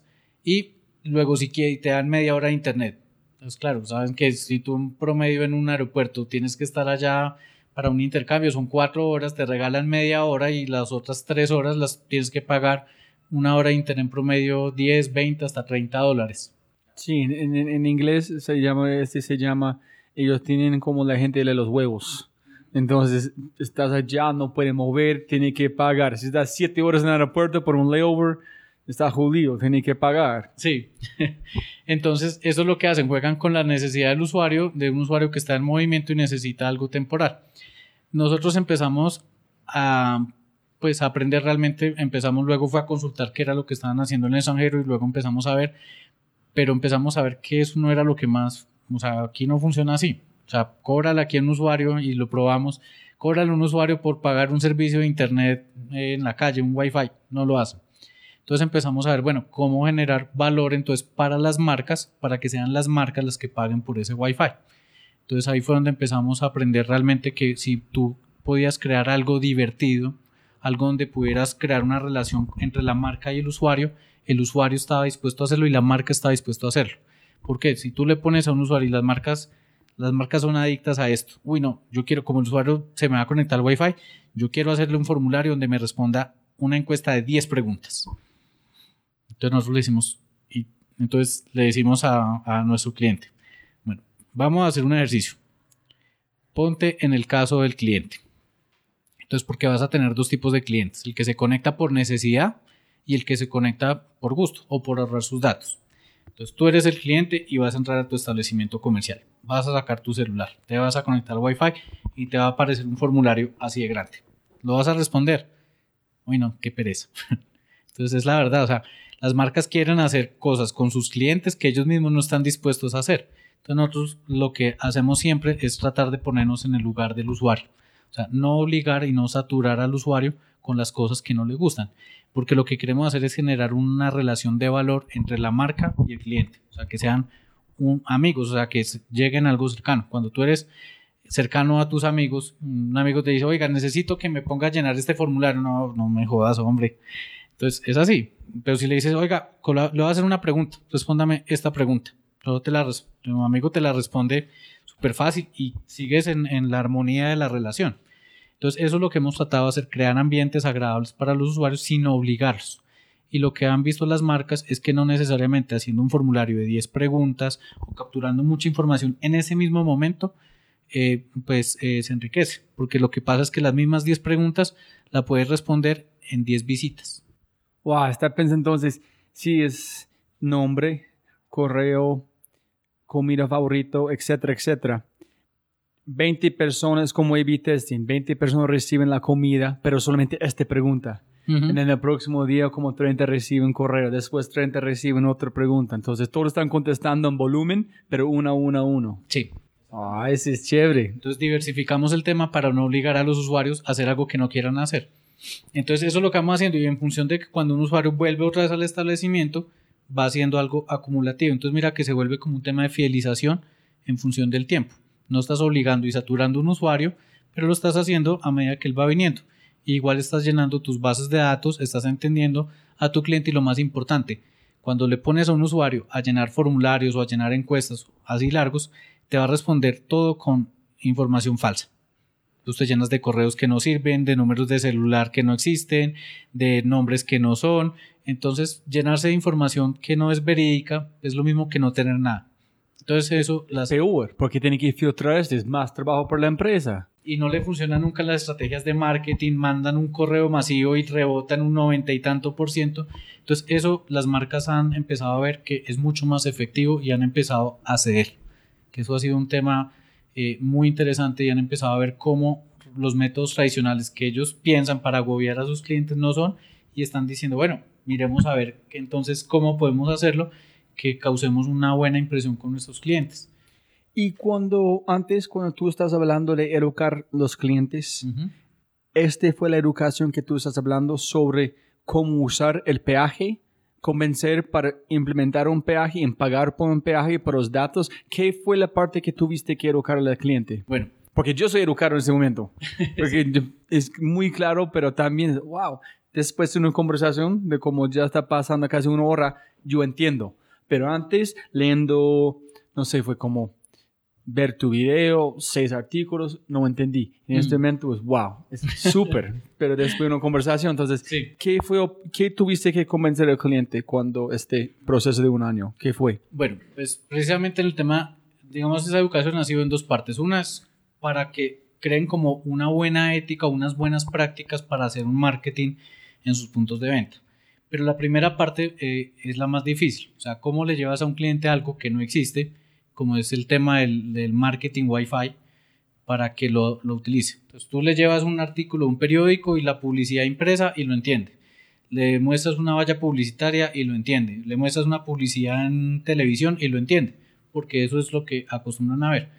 Cuando llegas y le muestras este tema del Wi-Fi, es como, es como cuando tú le hablas a alguien y esa persona empieza como, como, como que lo perdiste, como una línea ahí de, de sin señal. Exacto, así. Entonces empezamos a ver cómo educar ese mercado y empezamos a, mm, experimentar. Entonces inicialmente empezamos a hacer videos, empezamos a crear piezas gráficas, eh, empezamos a hacer todo tipo de métodos y realmente después de mucho tantear y empezar a, mostrarlo, empezamos a ver que la única manera de que lo entendieran claramente era que lo eh, vivieran, que lo experimentaran. O sea, hasta que el usuario no ve su marca puesta ahí y no ve cómo eso le puede servir y puede generar, eh, pues no, no lo capta. No lo capta muy puntualmente. O hay unos que son rezagados y dicen, no, yo no creo que mis clientes se conecten a Wi-Fi. Yo soy de estrato eh, 4, 5 y 6 y mis clientes yo creo que el 100%, el 80% tienen datos, entonces no se van a conectar. Entonces muchas veces lo que nosotros empezamos a hacer fue demostrarle al cliente con hechos eh, que esto sí resulta. Entonces empezamos a, así nos tomó un poco más de tiempo, pero entonces empezamos a través de entrevistas con ellos a entender qué era la marca. Entonces empezamos a entender qué era la marca, quiénes eran sus clientes, cómo comunicarse y cómo llegar a ellos. Y por eso es que la herramienta se ha vuelto muy robusta, muy buena, pero eh, no, es, no es tan fácil de entender y sigue siendo una cosa, es una herramienta. Una herramienta, si no tiene quien la manipule, pues no hace nada o si puedes tener una persona, pero si no tienes las herramientas, pues tampoco puede hacer nada. Entonces, ese es un tema que nos tocó. Crear la herramienta, pero también educar a la persona que tenía que utilizar la herramienta. Entonces, eh, fue así como empezamos a ver y a entender que habían módulos o herramientas que ya teníamos que servían, pero habían módulos que nos faltaban, porque no todas las marcas pueden comunicarse con sus clientes o fidelizarlos de la misma manera. No puedes pensar que en una sala de cine se hace exactamente el mismo mercadeo que en un centro comercial o que en un gimnasio o que en un aeropuerto, sino que todos tienen eh, particulares, mm, eh, necesidades muy particulares, muy parecidas, pero la forma de atacarlos es completamente diferente. Y, por ejemplo, tú eres de Pereira, si tú haces con frisbee, sí si ellos quieren usar un Wi-Fi en Coco Rico, quiero usar un Wi-Fi en Coco Rico, después Coco Rico está preguntando, ¿qué hacen frisbee? ¿Qué preguntas ¿Ellos preguntan ese tipo de cosas? o... Sí, sí, nos pasa mucho. Nosotros sabemos, uno de nuestros clientes más grandes son el segmento restaurantes. Entonces trabajamos con muchos restaurantes donde divinamente son la competencia entre ellos. Entonces, pues nosotros eh, pues tenemos muy claro que no, no, por ética, no podemos compartir ni llevar información de un lado para otro porque son sus estrategias de marketing, o sea, son sus tácticas de cómo eh, ellos apoyarse. Entonces nos toca a nosotros, pues, lo que salga de acá, de esta sala de juntas, no va a salir para afuera. Y lo que salgan de otras tampoco va a llegar para acá. O sea, ni es de aquí para allá, ni allá para acá. Sí nos han tocado conversaciones incómodas donde lo cogen a uno, venga, ¿qué están haciendo? No, no, cuénteme, no en No. O sea, siempre ante todo la, la ética profesional este tipo de cosas ha sido fundamental. Porque manejamos las estrategias de mercado de muchas compañías que siempre están mirando cómo posicionarse, cómo crecer, cómo expandirse. Y no, me imagino que es una pregunta complicada para ustedes, porque en un sentido es, si tú estás con una empresa, ustedes están diseñando juntos en la primera parte cómo, qué preguntas, cómo hacerlo, y tienes un éxito, quieres compartirlo, pero no puedes compartir que ustedes han aprendido con otro cliente en tiempo real.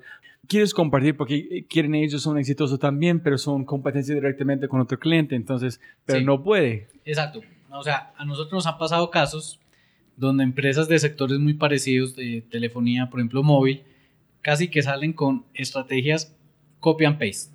Sea, uno, digamos, no le dice nada, no puede, pues es, no, no lo podemos hacer. No podemos decir, mira, es que fulano va a hacer tal, entonces tú también no. Pero este llega, diseñó su campaña, su estrategia y todo el cuento, y cuando llega y nos rimos con el otro, uno dice, Dios mío. sí, son muy parecidas, pero pues ni modo porque no me puedo ni poner a decirle, oye, cambia esto, ni cambia esto, porque no podemos empezar a, a influenciar en ellos. Hay un backend que tiene la, sus clientes donde ellos pueden diseñar sus, sus estrategias o ellos pasan la información a ustedes, no ustedes implementan, ¿cómo funciona? Es una herramienta realmente en la, las dejamos en manos de ellos. Nosotros nuestra tarea es educarlos, enseñarles y mostrarles constantemente nuevos módulos que estamos sacando para que ellos los apropien la ventaja es que ellos después de que ya aprenden a utilizar la herramienta, ellos pueden por su cuenta eh, pues seguir haciendo sus cosas sin que dependan de nosotros. Súper. ¿Y qué, quién fue tu primer cliente? El primer, como una persona dice, de una, yo entiendo, este peaje puede darme tanto, yo quiero. ¿En qué, cómo sentiste el primer cliente que compró? ¿Fue como este o fue completamente diferente? Que estoy imaginando. Bueno, mmm, nosotros tuvimos ensayo y error en, los clientes. Inicialmente empezamos a ver que nuestros clientes potenciales y más, más claves que podíamos llegar eran los bares. Y bueno, los bares, hay bares en todos lados, hay muchos bares, mantienen llenos, todos tienen wifi. Entonces dijimos, a los bares es a donde hay que llegar. Entonces empezamos a tantear con los bares y realmente las cosas caen como por su propio peso. Porque una cosa es cuando tú te imaginas y la otra es cuando llegas a la realidad. Entonces empezamos a ver eh, los bares de un mercado genial. Entonces empezamos a buscar clientes en bares, llegamos, nos presentamos, les, les mostramos el proyecto, eso, y sí, algunos se, vincularon, empezamos a hacer. Pero empezamos a ver un tema que no habíamos visto desde afuera, que los, los bares como tal no hacen mercadeo. O sea, generalmente los bares, que tú ves muchos, se juntaron dos amigos, dijeron, oiga, montemos un bar Montaron un bar, colocaron música, un sistema de sonido, unas pantallas, trago y chao. Entonces no hay fidelización, no hay servicio al cliente, no hay mercadeo, el mercado llega solo. Entonces empezamos a ver que realmente esta herramienta, que podía ser muy interesante para ellos, no la utilizaban, porque no, no estaban interesados en hacerlo. Entonces, eh, nuestro primer cliente, por ejemplo, en Pereira, uno de nuestros, nuestros early adopters, digámoslo así, fue una cadena de restaurantes que se llama Sayonara que es muy, muy conocida en el eje cafetero. Y ese fue el primer cliente que digamos que todavía es cliente nuestro y pues nosotros somos muy agradecidos con ellos y pues tenemos un cariño mutuo muy grande porque fue el primer cliente como que vio el potencial que había en la herramienta y son esos clientes ácidos y ardos que nos están haciendo retroalimentación, que constantemente quieren hacer más cosas, entonces, y nosotros cada que queremos hacer algo primero los comentamos a ellos y les gusta, entonces nos sirve, nos sirve mucho para todo lo que hacemos. ¿Cómo sintieron después de este logro, este vender? ¿Cómo, cómo, ¿Qué fue la propuesta? ¿Qué fue la clave? ¿Qué fue la chispa para vender este cliente uno? Eh, O sea, ¿qué fue lo que lo emocionó para la hora de comprar nuestro producto? Sí, ¿cómo sintieron después de hacerlo? ¿En qué fue parte de su pitch para ellos compraron? Eh, pues a ellos primero les gustó que era una empresa eh, local y que era del país la que estaba haciendo eso. O sea, cuando le presentamos este tipo de soluciones a las compañías, siempre nos preguntan que al comienzo yo no sabía si sentirme orgulloso o sentirme decepcionado de que nos decían que en qué país habían traído esta herramienta porque les parecía muy buena. Eh, pero entonces con este cliente nos decía, mire, me parece genial que sea un producto local. Eh, hay clientes, digamos, que en, su momento ellos vieron que tenían Wi-Fi, tenían esto y no estaban haciendo nada con eso. Y dijeron, pues saquémosle provecho. O sea, miremos a ver qué podemos hacer. Y les interesó mucho que solamente cuando el usuario se conectaba podía haber una publicidad y respondía una pregunta. Era así sencillo. Pero ellos dijeron, pero es que si yo me pongo a preguntarle, por ejemplo, a la persona si le gusta este producto, ya hago mi estudio de mercadeo con mis propios clientes y no me toca empezar a incurrir en otros gastos. Entonces, solamente eso le fue, fue motivador para ellos. Para nosotros, por ejemplo, ¿qué fue lo más motivador? Cuando nosotros empezamos a ver en la plataforma, que es, es muy curioso porque empezamos a ver, bueno, hoy tuvimos 20 conexiones. Entonces, para nosotros eso era un logro porque nuestros primeros puntos de Wi-Fi instalados en distintos stands tenían 20 visitantes diarios.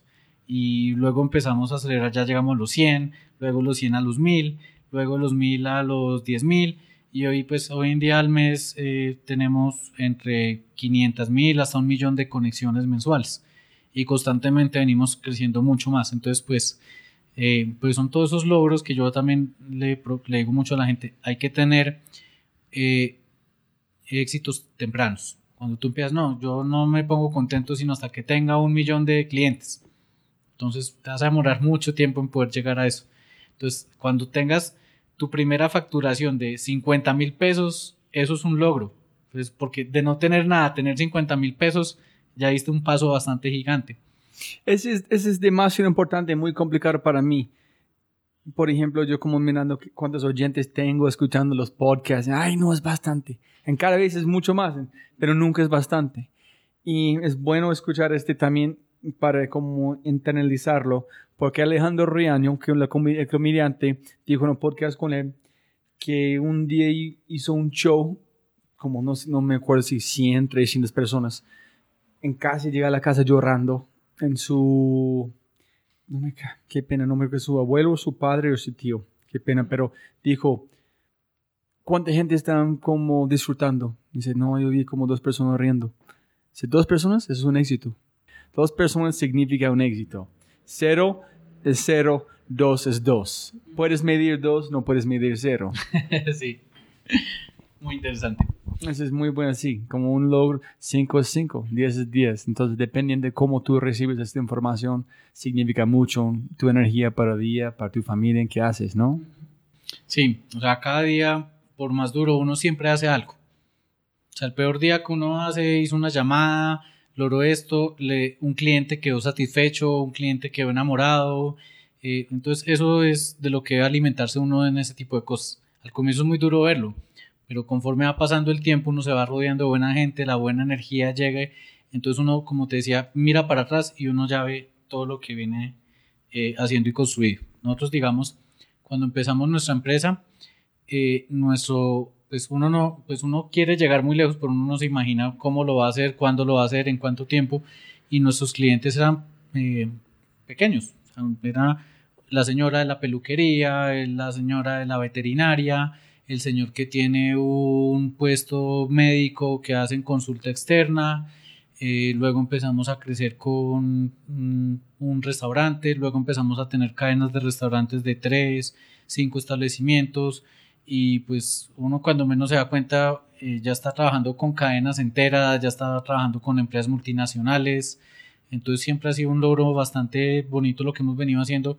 que en su momento no lo veíamos, o sea, nosotros no nos imaginábamos vamos a estar trabajando con Boitec, vamos a estar trabajando con aeropuertos, con el gobierno, con sistemas de transporte masivo. O en su momento no, no decíamos, bueno, eh, queríamos llegar y tener, como te comentaba en el proyecto social, tener wifi en una ciudad entera a través de postes de alumbrado público. Hoy en día no tenemos el Wi-Fi en los postes de alumbrado público, pero sí tenemos en, en, las calles, en la peluquería, en la panadería que está enseguida, en el restaurante que está a dos cuadras, en el gimnasio que está a tres, en el edificio que está en tal lado, entonces tenemos en el piso 1, en el piso 2, en el piso 4.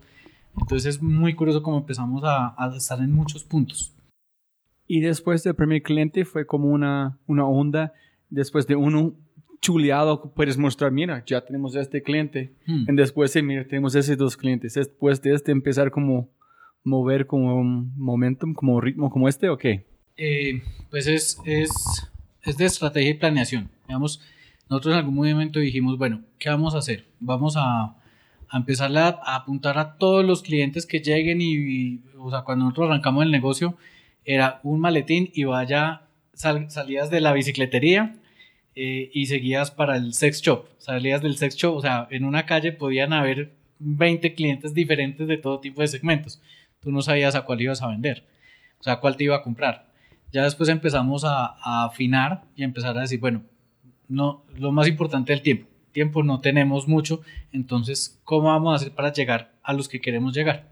Entonces empezamos a establecerles un plan y unos objetivos, a quién queremos llegar, en cuánto tiempo, cómo lo vamos a medir, cómo van a ser los logros, cuál va a ser la estrategia para llegar, cuál va a ser el paso a paso y en qué, mm, cuál va a ser el valor agregado que le vamos a generar a esas compañías. Entonces empezamos a hacer este tipo de cosas. Pues la gente me dice, ¿y ustedes cómo hacen para estar trabajando con marcas como las que están trabajando. Entonces, primero, objetivos claros y segundo, mucha paciencia, porque cuando quieres llegar a empresas muy grandes, tienes que estar preparado a que las decisiones no las toman rápido, no vas a llamar y te vas a conseguir la cita en ese mismo momento.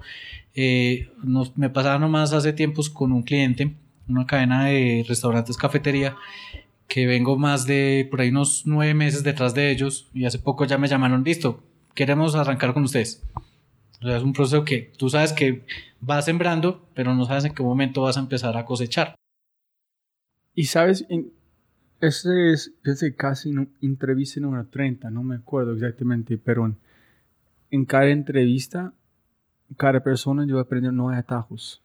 ninguna persona han logrado en un día, en como dos, ninguna. En, todos han hecho para pelear, para chulo, como para ser que están haciendo. Entonces, impresionante, 100%. Hace, hace poco teníamos esa conversación con un amigo y me decía, mire, y lo que tú decías, claro, la gente dice, ah, es que Facebook es muy fácil.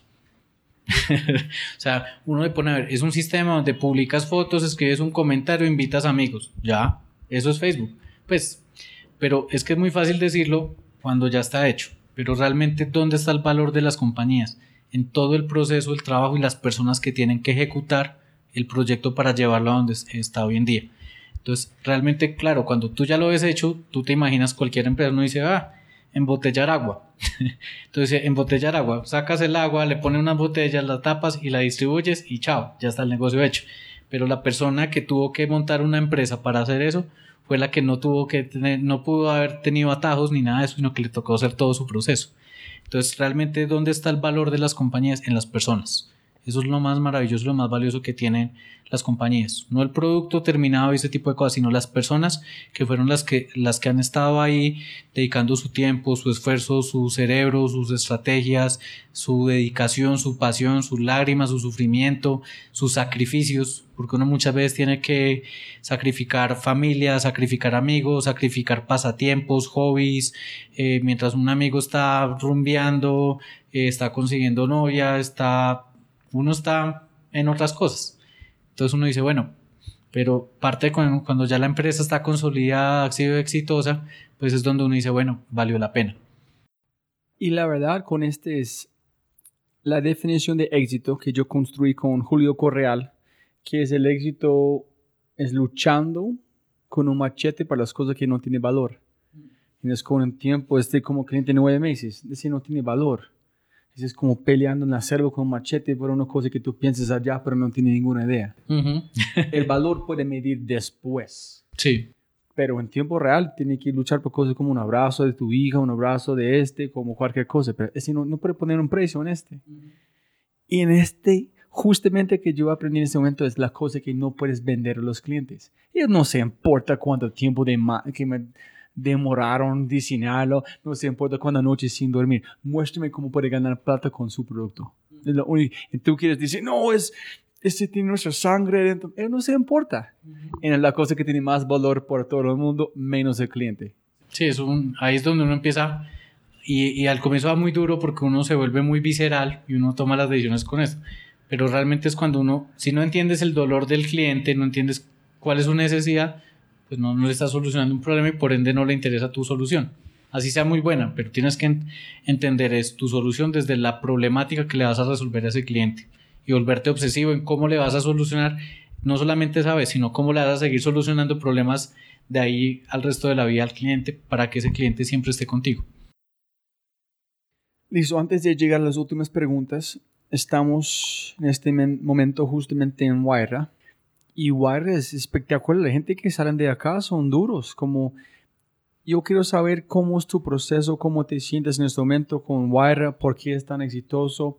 Y una de mis ideas es, yo he hecho una entrevista con un podcast con el fundador y CEO de Vivo Colombia. Y estaba hablando con él. Y dije, oye, cuando tú dijiste que quieres empezar una aerolínea de bajo costo en Colombia, ¿qué dijeron la gente? Dijeron, pero este fue su tesis en Stanford. Él dijo que, ¿sabes qué dijeron? Ah, yo conozco un hombre que tiene un vuelo, también como un avión. Ah, yo conozco a este hombre que conoce el hombre de Ryanair. Ah, yo, yo, yo puedo hacer este. Nadie están juzgando, todo apoyando con ideas. Entonces, el momento que tú escuches este, no suena tan, tan loco. Entonces yo quiero saber si esa es parte de la razón que War es tan exitoso, es que la gente que están rodeando, cualquier idea que normalmente es locura, la persona dice es loco, no, ese es probable y podemos hacerlo juntos. ¿Qué es? ¿Por qué es?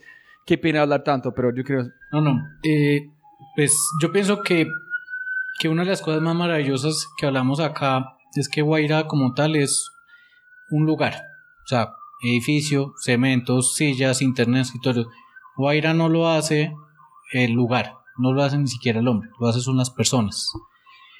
Y eso es donde está, digamos, el, talento y el factor que hace Guaira. Entonces, si tú te das cuenta al, al, año, o sea, ellos tienen entre 7 y 10 cupos al año. Se pueden presentar 300, 400, 700, 1000 proyectos para este tipo de cosas. Entonces se vuelven demasiado selectivos a la hora de quién entra a Guaira y quién no. Pero ¿qué es lo que pasa y qué es lo, bonito que está acá? Es la gente que está ahí, todos los soñadores, pero soñadores con los pies aterrizados. Que eso es un, acá, digamos, proyectos de fuera, no, es que yo voy a cambiar el mundo y no sé qué, no sé cómo, pero lo voy a cambiar. O sea, hay que estar un poco asentado sobre este tipo de cosas. Y es que estar siempre bien rodeado de personas que todos tienen perfiles distintos. Tú miras en Guaira, hay personas especializadas en temas de medio ambiente, ganadería, temas agrícolas, temas de logística, temas de viajes, eh, temas de wifi y conectividad.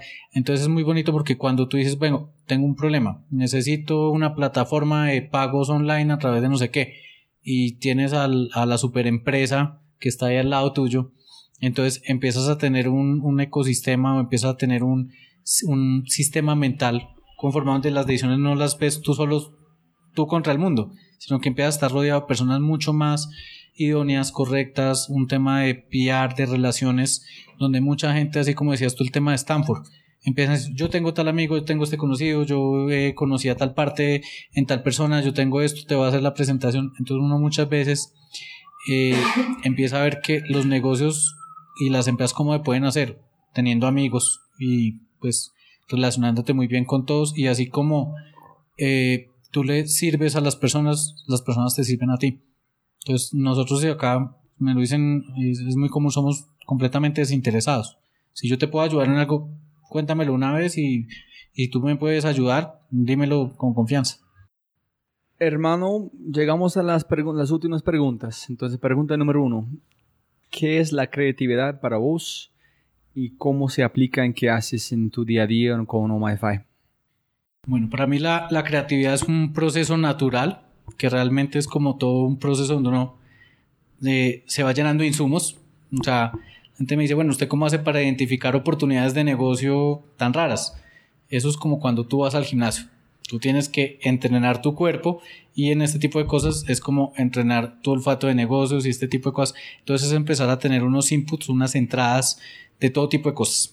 y empezar a tener una visión muy amplia, o sea, tener una, un foco de vida bastante amplio y sobre todo tener la mente abierta. O sea, no pueden haber obstáculos y tienes que empezar con las piezas que se dan a ver qué armas con eso. Y la creatividad se hace en esa tarea y en ese proceso de eh, fortalecer tu mente, tu imaginación y empezar a ver cómo vas aportando cosas nuevas y cómo tratas de construir cosas que antes no estaban para solucionar muchas veces problemas o para lograr un objetivo.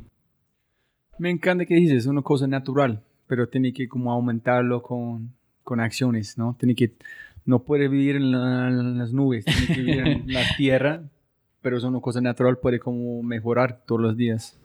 Sí, es como cuando dicen, eh, ¿cómo puedes limpiar el petróleo que cae del agua? Pues no, es una bacteria que haga tal cosa, sí, pero ¿cómo vas para desarrollar esa bacteria?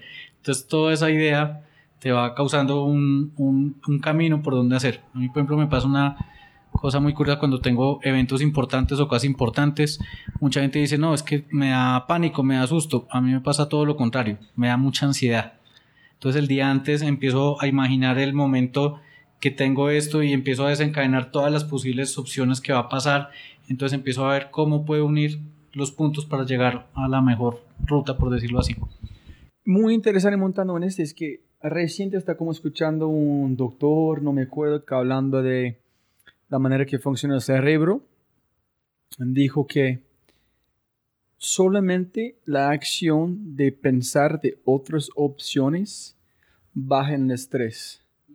Entonces, este acto que tú estás hablando también pasa conmigo. Como antes de esta entrevista, en la noche está pensando en mil preguntas que voy a hacer, cómo van a pasar pero solamente el acto de pensar en todas las posibilidades baja en el estrés. No me acuerdo exactamente por qué, pero desde el momento que tú piensas solamente en un outcome, está jodido.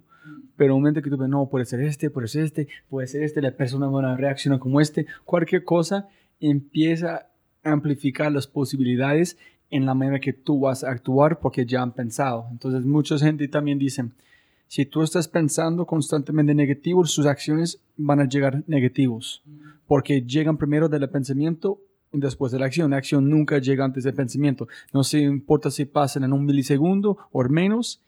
Primero, la cosa precursor es el pensamiento. Entonces, como tú dices, si tú estás pensando mil cosas, las acciones llegan de allá de una manera como natural, como la creatividad. Qué pena por hablar tanto. la... Estoy inspirado. La, la próxima pregunta es si puedes escoger un superpoder, ¿qué superpoder vas a escoger?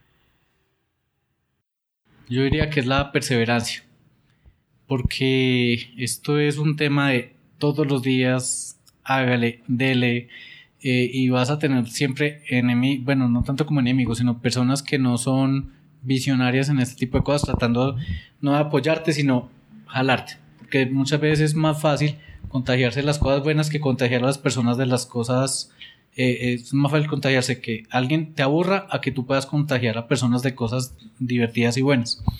Cuando nosotros comenzamos, yo me acuerdo un, primer comentario de una persona y era, ah, pero eso ya lo trató de hacer una empresa, una persona y eso no funcionó. O sea, eso yo creo que las, frases más comunes es, eso ya se le ocurrió a alguien y a esa persona no le funcionó. Usted no le va a ir bien, porque más bien no se pone a hacer otra cosa. Entonces, eh, sí es importante la perseverancia. Pero ¿en qué sentido? Que vas a sentirlo, pero no van a afectarle tanto, que van a pasar entre una oreja ¿no? como fuera la otra, o qué? ¿En qué sentido?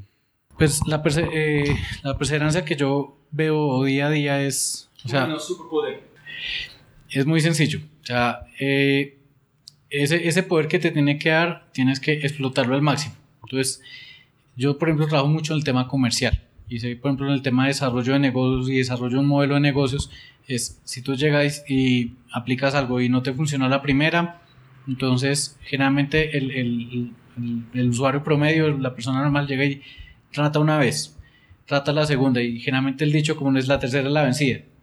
Entonces a la tercera dice, no, esto no funcionó y eh, pivotea y cambia y chao y se acabó.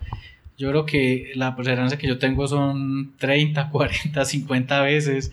O sea, yo tengo clientes que, digamos, hoy en día son clientes que son, o sea, nos pasan unas cosas muy Yo soy muy amigo de casi todos mis clientes. O sea, desde las pequeñas empresas hasta las grandes compañías nos hacemos muy cercanos. Y ellos me decían, uy, es que usted era muy intenso, hermano. Y pues, usted me llamaba acá, que estábamos en reuniones, todo el cuento, no, o sea, cuando yo ya lo, lo veía, ya decía, ay, qué pereza. Pero ya después uno empieza, no, es que este man es luchador, o sea, este man le da y le da y le da, entonces eh, está, o, o, le hago o le digo que no le hago y no me joda la vida. Entonces es algo muy bueno porque en función del tiempo es donde se ven los resultados, pero si no, no te vuelves perseverante de pasar ese umbral que nadie sabe cuánto es. Pero si ya tienes este poder, ¿cómo van a convertirlo en un superpoder? ¿Que tú puedes llegar de 30 a 100? Eh, pues hay un tema ahí que cuando tú empiezas a hacerlo, empiezas a inculcarlo, pero sobre todo con el ejemplo empiezas a mostrarlo a otras personas, esto se va volviendo viral. Entonces he visto que las otras personas me dicen, uy Diego, mis respetos. pero si algo le he aprendido yo a ustedes es que no hay que desfallecer y hay que eh, persistir. Y eso me, me, ya me han dicho varias personas que les ha servido mucho para sus negocios o las personas que trabajan con nosotros, eso también les sirve porque o sea, la empresa nos ha servido mucho ese tipo de cosas. Entonces puede ser un buen superpoder que es más, ¿cómo se, cómo se dice? Contagioso. Hmm. Este es su superpoder con la... Como una perseverancia contagiosa. Sí.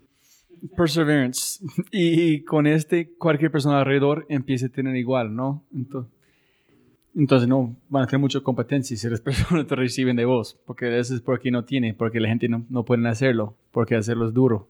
Pues alguien me decía que una de las cosas que veía interesante en nuestra compañía es que al llegar a clientes con los que estamos llegando y eso, me decían, yo no creo que otras empresas hagan lo que ustedes hacen, entonces puede que lleguen con un producto sustituto, pero esa, esos temas de estar ahí dándole dándole, son pocas las personas que hacen ese tipo de cosas.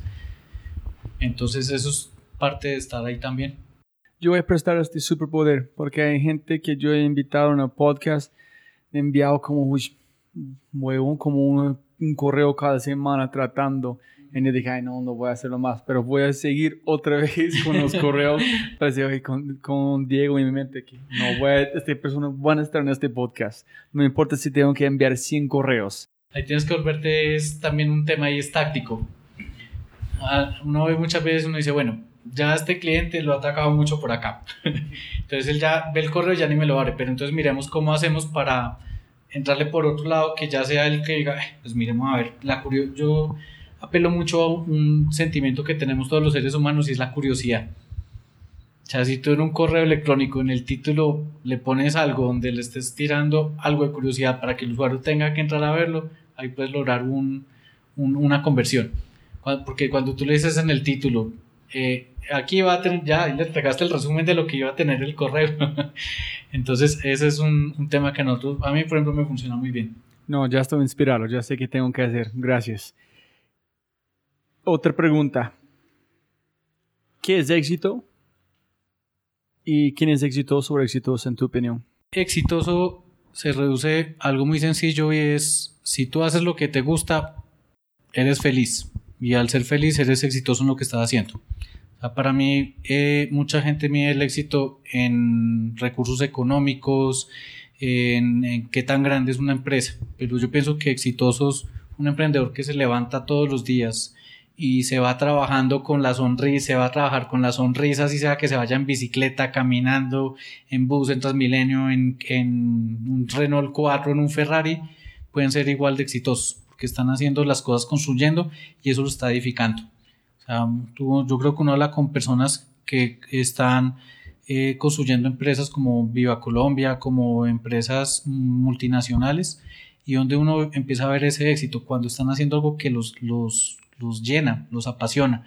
Para mí eso, el éxito lo mío de esa manera.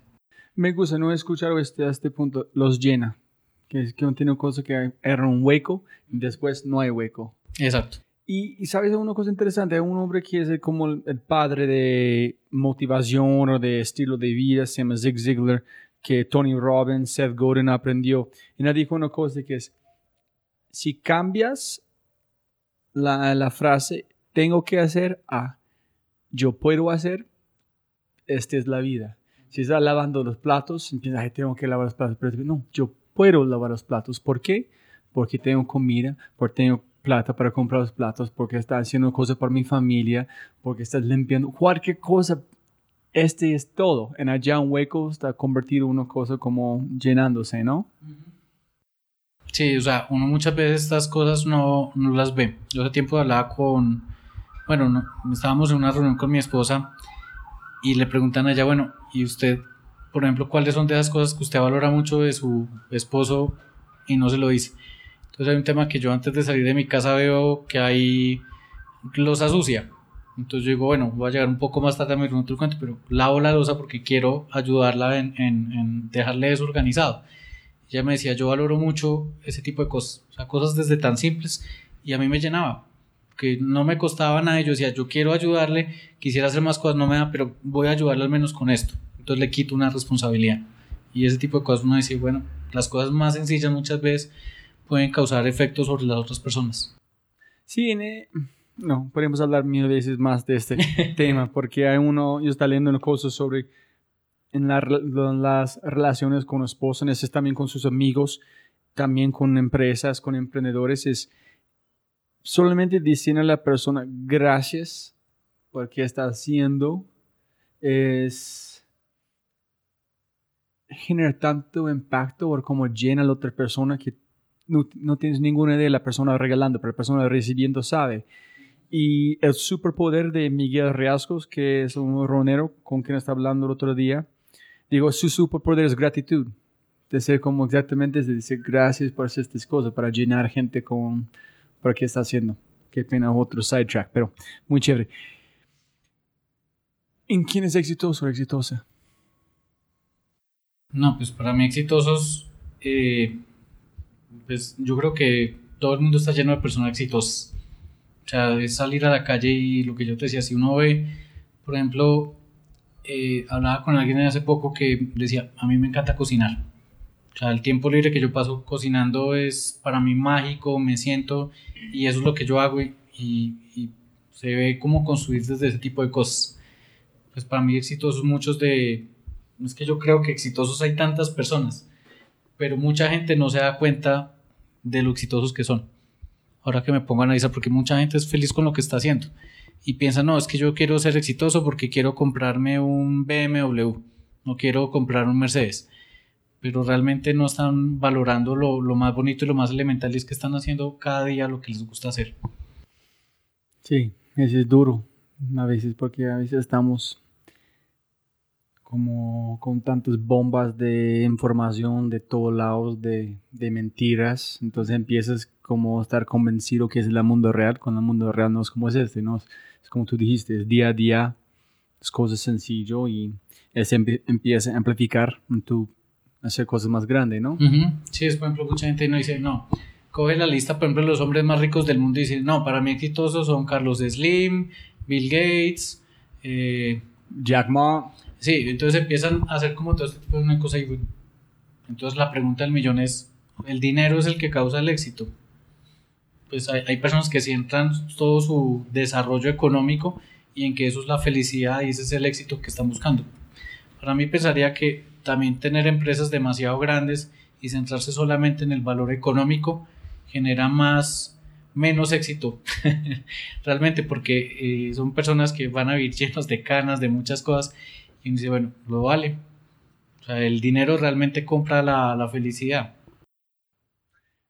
Y esta es otra razón por este podcast, es que en, ahorita personas me imagino están mirando oh, My Fan Diego exitoso. En la más que logras, más exitosa la persona van a decir que tú eres. Pero el éxito llegaron después de 5, 6, 7 años haciendo tantas cosas en este es que la ecuación para llegar a que es eh, éxito para la mayoría de la gente. Entonces, mires, mira, es todas las cosas como piensan Diego, que hacen Diego, como siente Diego, que tú puedes usar en tu vida para buscar su propio éxito. Entonces, la razón por este podcast es muy chévere, que es capturar a ustedes antes o durante para como sacar los hallazgos en los pedacitos que la persona puede aplicar en su vida. Porque cada persona es un ser humano. Cada persona peleando un batalla que es invisible a los otros, pero, pero cuando puede entenderlo en las herramientas que usaron. Entonces, muchas gracias por todo este. Siguiendo, si puedes poner un cartel enorme enfrente del aeropuerto de Dorado, ¿qué mensaje vas a poner por el mundo? Yo hace tiempos, hay una cosa que me marcó, no sé, una vez iba caminando o iba en, en un bus, no me acuerdo, en la calle, y una vez vi un letrero que decía, buenos días. O sea, una valla publicitaria sin publicidad, que lo único que decía era buenos días. Y eso me marcó, pues, o sea, yo creo que eso lo veía por ahí es unos 15 años.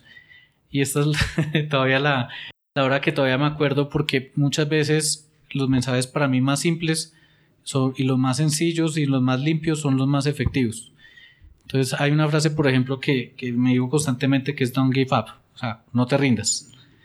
Yo creo que que esa frase para mí sería fundamental y que una persona la viera todos los días y ojalá saliendo de su casa viera una publicidad, una valla o algo que le dijera ese tipo de cosas. Creo que solamente una, una frase tan sencilla como esa le puede cambiar uno el, el mundo. Estoy pensando en este, en, una de las cosas que me impactó demasiado porque yo estaba demasiado enamorado con Colombia cuando llegué acá fue si tú eres educado, tú dices buenos días, buenas tardes, buenas noches a todos. Cualquier persona. nadie dice good morning, good morning, good morning, good morning, good morning en los Estados Unidos. Nadie. Hola, hey, hello. Pero aquí fue, wow, qué chévere sentir buenos días a todos. Entonces, tiene razón, buenos días tiene un impacto. Es una cosa de razón que me encanta Colombia. Es este, solamente esta acción con otro mano decir buenos días. Sí, o sea, mira, es pues algo tan sencillo como esto, como de una vez te están diciendo, son buenos. Puede que tú tengas un día grito el cuento, la gente dice, o sea, te abren la mente un momento otro y dice, es que son buenos. Y dice, pues sí, está soleando, está lloviendo, eh, pues o sea, hay tantas cosas maravillosas que pueden estar pasando y uno muchas veces se pierde en el día a día y no, no, no lo siente. Por ejemplo, yo vengo de Pereira y, ahora viviendo aquí en Bogotá y uno siente un cambio totalmente en la cultura de la gente. Aquí la gente mantiene un poco más tensionada, más estresada y uno dice, eh, este tipo de cosas no, no pueden, o sea, tengo que crear una barrera donde eso no, no se contagie o no se pega a mí porque el mundo es maravilloso y uno tiene que aprender a verlo con todas las cosas maravillosas que tiene y también las cosas malas empezar a ver también como cosas buenas que puede tener allí y en lo que tú dices como cómo tú puedes influenciar a las otras personas de que las personas empiecen a ver la vida como tú la ves. Es la verdad. Y la última pregunta, el gran Diego, mejor consejo que has recibido en tu vida, directo o indirecto, y el peor. Yo diría, digamos, el, mejor consejo es siempre uno debe luchar por las cosas que quiere lograr. Eh, porque es lo que llega, digamos, como dicen por ahí, lo que llega en coche, o sea, o lo que por agua llega, por agua se va. Cuando uno no eh, se esmera y no lucha por ganarse las cosas, realmente nunca las valora. Y eso sí, pues me lo han inculcado desde muy joven y ese tipo de cosas me han servido bastante. O sea, tienes que luchar y ganarte tus cosas. Porque las cosas cuando no las has ganado con sudor, con sacrificio, realmente no las, no las valoras. Eh, ese es como el, mejor consejo que he recibido. Y el peor, pues, eso sí. Eh, creo que es ese tipo de cosas como que, que, es el más común cuando uno está en este tipo de cosas y le dice, ah, no lo haga, eso ya lo hizo otro y fracasó. Y creo que se repite una y otra y otra vez porque siempre está, es, es, es mucho el, el ámbito del pesimismo que hay y siempre es como en ese tema de debes rendirte, debes rendirte y eso como que se manifiesta muy seguido, en, o sea, en mi caso muchas veces desde mis padres, eh, mi familia, amigos, conocidos, parientes lejanos, cercanos, uno siempre en este tema de crear empresas es el loco. o sea, uno siempre es la oveja rara, mira, ahí está el muchacho con sus, uno le dicen como Bob, como Bob el constructor, porque siempre es como, tenemos un proyecto, allá está el, el de los proyectos, ¿cómo va con su proyecto y su proyecto y su proyecto? Y la, la, la, familia, los amigos nunca, nunca ven cuando ese proyecto hoy en día ya está contratando personas, ya estás trabajando con clientes de un tamaño, entonces siempre se imaginan que uno es loco. Cuando ya un momento otro se disparó y dicen, ve, ¿y ahora y a qué hora le pasó a ese, a ese muchacho? Entonces sí, sí es importante hacerse muchas veces al, al oído sordo a ese tipo de, de consejos. Muchas veces tratan de llevarlo uno como un consejo, pero no lo son. Eso es como mm, pega mucho a su superpoder. Sí. Y para terminar, Diego, ¿hay una cosa que no hablamos que quieres compartir, un consejo quieres dejar como con los oyentes o...? No, pues hay una cosa que, que escucha mucho acá en Colombia y es que todos tenemos un gen emprendedor. Y, y, yo creo que si uno se pone a hablar con la gente y muchas eh, personas de otros países, de otras partes, dicen, no, crear empresa, no, yo quiero ser empleado toda mi vida.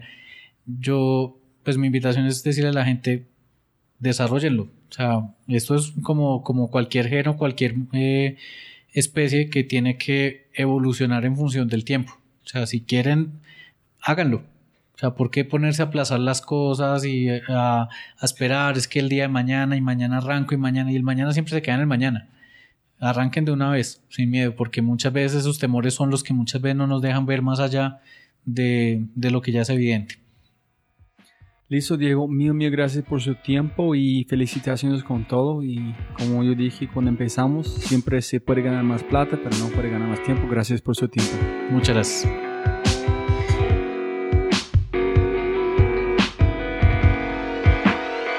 Este episodio está patrocinado por Cabeza Rota, un estudio digital de animadores, diseñadores e ilustradores. Se puede ver su trabajo en www.cabezarota.com. En sí, vas a enviar un mensaje en su página web, habla de este podcast, se puede recibir 20% de descuento en tu primera animación, logotipo, diseño web. www.cabezarota.com. Como siempre, Gracias a todos por su atención y espero que obtengan algo tangible de la entrevista que pueden utilizar para abrir una nueva oportunidad y aplicarla en sus vidas.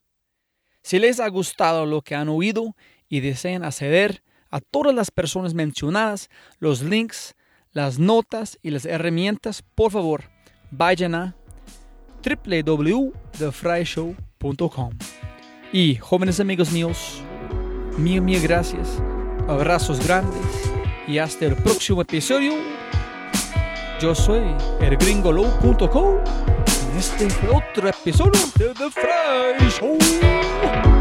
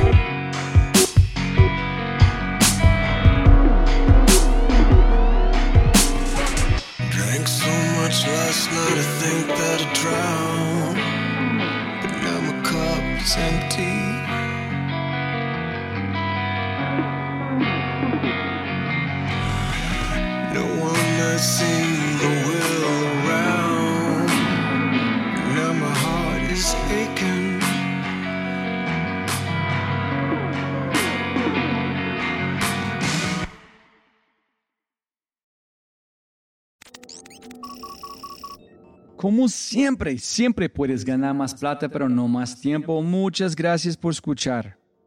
Antes de terminar, unas cosas importantes para preguntar y mencionar. Número uno, deja una calificación Spotify. Ya, ya, déjala. literalmente toma segundos y como yo mencioné, el impacto es enorme.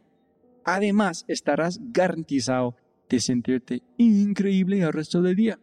También estamos produciendo todo el contenido en YouTube. El canal es espectacular. Tengo mi newsletter Conejo Blanco, las notas del podcast y los enlaces, las transcripciones. Nuestro otro podcast, Matamos Preguntas, escúchalo. Y más se puede encontrar en thefryshow.com. Y si quieres enviarme un mensaje o patrocinar el podcast, puedes enviar mi mensaje usando cualquiera de mis redes sociales con mi nombre a Robbie J. Fry. Gracias, abrazo grande y sigue escuchando.